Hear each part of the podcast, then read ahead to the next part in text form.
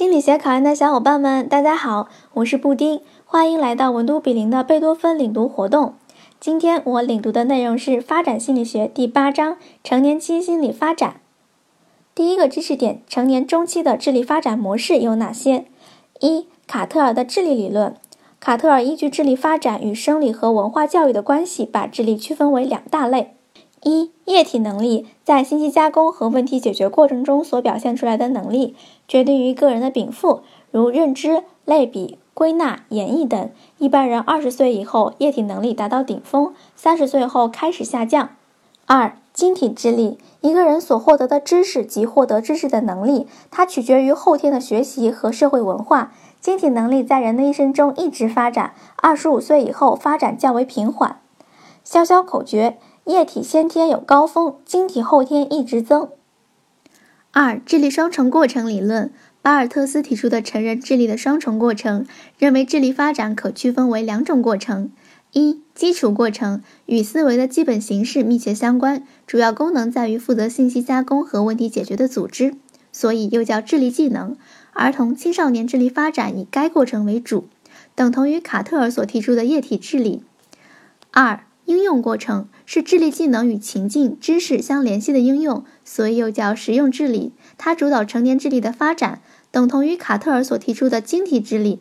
他认为，随着年龄的增长，个体的液体智力会逐渐下降，但为了解决现实中的各种问题，个体会选择适当的晶体智力来补偿。三、智力适应理论。根据智力适应理论，沙伊把人的一生智力发展划分为不同阶段：一、获取阶段。儿童青少年时期的智力发展基本特征就是获取信息和解决问题的技能。二、实现阶段，青年期主要任务就是为了实现自己的理想和奋斗目标而努力工作。三、责任阶段，中年期，中年人是社会中间，如果有人还在当领导，就转入下个阶段。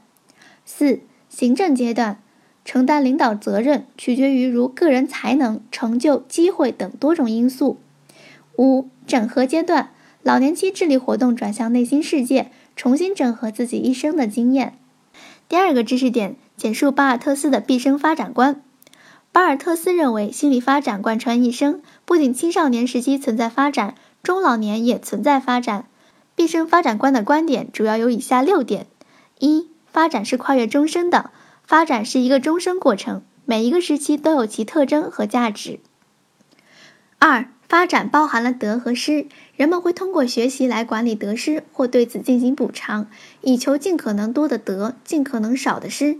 三、生物学和文化的相对影响在生命全程中会有变化，老年时生物学的影响减弱，文化的支持有所补偿。四、发展包含了资源的不断再分配，助成长、助维持、助应对丧失的三种资源分配，在一生会不断的发生变化。五、发展是可修正的，贯穿人的一生。发展显示出可塑性，但发展的限度和可塑性程度都有不同。六、发展受到历史和文化背景的影响，每个人的发展都是在多重背景中进行的。消消口诀：终身得失有变化，修正背景再分配。第三个知识点：简述老年期记忆减退的机制。一、加工资源理论。认知加工是否成功进行，是受数量有限的加工资源所限制的，而加工资源直接受年龄的影响。一、加工速度理论，该理论认为加工速度减慢是认知功能年老减退的主要原因。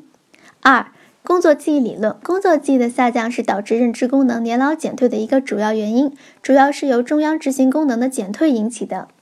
三、抑制功能理论，老年人认知功能的减退往往就是由于不能够有效的抑制无关信息所致。二、感觉功能理论把认知老化归之于老年人各种感觉器官功能衰退的结果。三、执行功能减退假说，认知功能的年老减退与额叶皮层功能或执行功能的减退关系密切。第四个知识点，简述库布勒罗斯关于临终心理的阶段理论。库布勒罗斯认为，临终病人的状态大致可分为五个阶段。一、否认阶段，病人否认死亡的现实，拒不接受有关死亡就要发生的信息。二、愤怒阶段，病人愤愤不平，并将怒气往生者身上发泄。三、祈求阶段，晚期患者与自己或上帝讨价还价，是另一种常见的反应。四、抑郁阶段，当死亡临近，病人开始意识到死亡是不可避免的，于是便觉得自己没有用了，产生疲惫和挫折感，进而变得忧郁。五、接纳阶段，接受死亡的人不悲不喜，平静地面对这一不可避免的事实。这节课我带领大家领读了发展心理学第八章，包含了成年中期的智力发展模式、巴尔特斯的毕生发展观、老年期记忆减退的机制。库布勒罗斯关于临终心理的阶段理论，这四个知识点你都掌握了吗？欢迎留言区反馈。